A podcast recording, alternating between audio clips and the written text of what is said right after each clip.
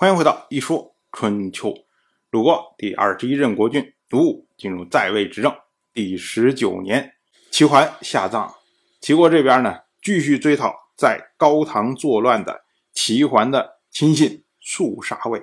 当时呢，齐国大夫庆丰率兵包围了高唐，可是呢，肃杀卫非常的顽强，导致呢，这个高唐长期不能被攻克。到了本年的十一月，齐国的新君齐光亲自带兵围城，看到舒沙卫在城上，齐光呢就大声叫舒沙卫，舒沙卫呢就下了城。当时呢和齐光两个人交谈，齐光就问舒沙卫啊，说你这守备情况怎么样啊？结果舒沙卫就说，哎，我这儿没什么守备，没什么守备。然后呢向齐光作揖之后，再次登上城头。结果舒沙卫听说说齐光可能要沿着城墙进攻，于是呢就让高唐人饱餐战饭，准备和齐光大战。可是呢，在高唐里面的齐国大夫像直绰、公楼会这些人呢，他们已经无心再战了。于是呢，趁夜从城上放下绳索，迎接齐军。那这下呢，高唐城破，然后齐国在军中。把树杀卫砍成了肉泥。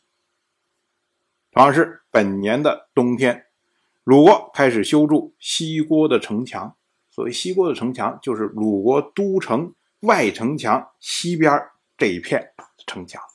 那之所以要修墙，这个呢，明显是因为惧怕齐国的缘故啊。之前虽然晋国联军讨伐齐国，对齐国造成了一定的损伤。但是呢，齐国并没有屈服。如今呢，齐国新君继位，到底对鲁国的政策是什么样？鲁国心里面没底啊。所以呢，先增强自己的实力，以备各种不同的情况。同样是本年的冬天，齐国和晋国讲和，在大水举行了盟誓。那鲁国这边呢，立即有所反应。鲁国大夫苏孙豹和晋国大夫士盖在科。举行了会面。那世盖之所以要和叔孙豹会面，最主要的意思嘛，就是说，你看，你们鲁国不用担心了，我们跟齐国已经讲和了，所以呢，齐国必然会改变之前不停侵袭你们的政策，所以呢，你们安心跟齐国好好相处。可是呢，鲁国这边会安心吗？当然安不了心呢。当时呢，鲁国的大夫叔孙豹。见到了齐国的大夫杨蛇溪，那么他马上赴载池之四章。所谓载池啊，这首诗我们之前讲过，它是出自《诗经·国风·庸风》，其中呢有“控于大国，谁因谁急”这样的语句，意思就是说啊，向大国控诉，谁能依靠，谁会来援。那叔孙豹引这首诗啊，意思呢？就是询问杨蛇溪，说一旦齐鲁之间有事，晋国会不会袖手旁观？结果杨蛇溪就回答说：“西敢不成命？”因为杨蛇溪他也明白，齐国是大国，仅靠齐国和晋国之间的盟誓是不可能限制齐国的。所以呢，他一方面要安抚苏孙豹，另外一方面他也承诺说给予支援。说你就放心吧，结果苏孙豹就说：“齐国犹未停止征伐之心呐，我们鲁国不得不忧惧。”叔孙豹回去之后，就策动修筑五城的城墙。我们要说啊，春秋时代它是冷兵器时代，正常情况下要攻伐别人的时候，都会进行城墙的修筑，所以你一筑城，附近的国家都会认为你有军事行动。如今呢，鲁国害怕齐国，正常情况下呢，应该尽量避免这种可能造成两国误会的情况。就是我什么时候修成不好，我非要在这个时候修成。但是呢，因为鲁国太畏惧齐国了，虽然晋国这边已经和齐国有了盟誓，而且呢，也承诺鲁国如果发生战事，我们愿意支援。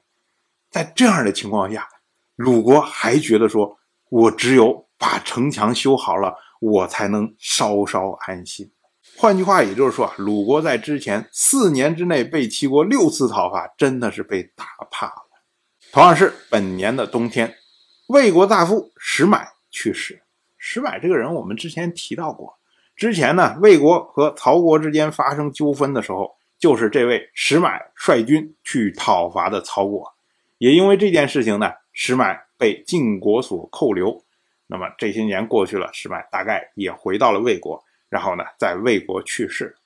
石买去世之后呢，他的儿子石恶一点都不悲伤。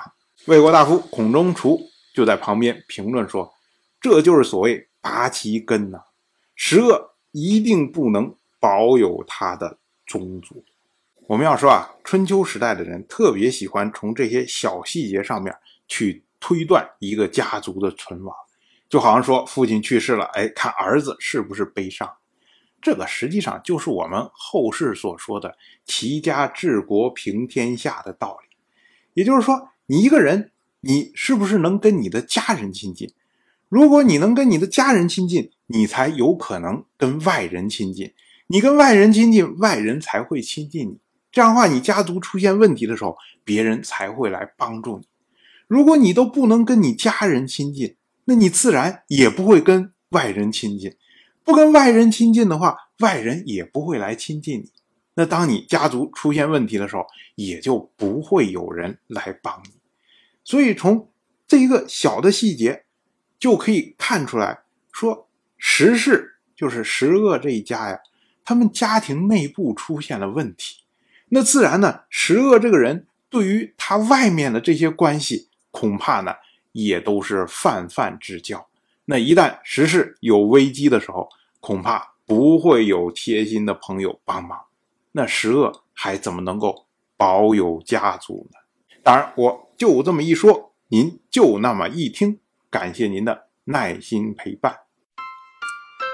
如果您对《一说春秋》这个节目感兴趣的话，请在微信中搜索公众号“一说春秋”，关注我。您不仅能得到《一说春秋》文字版的推送，还可以直接和我互动交流。我在那里。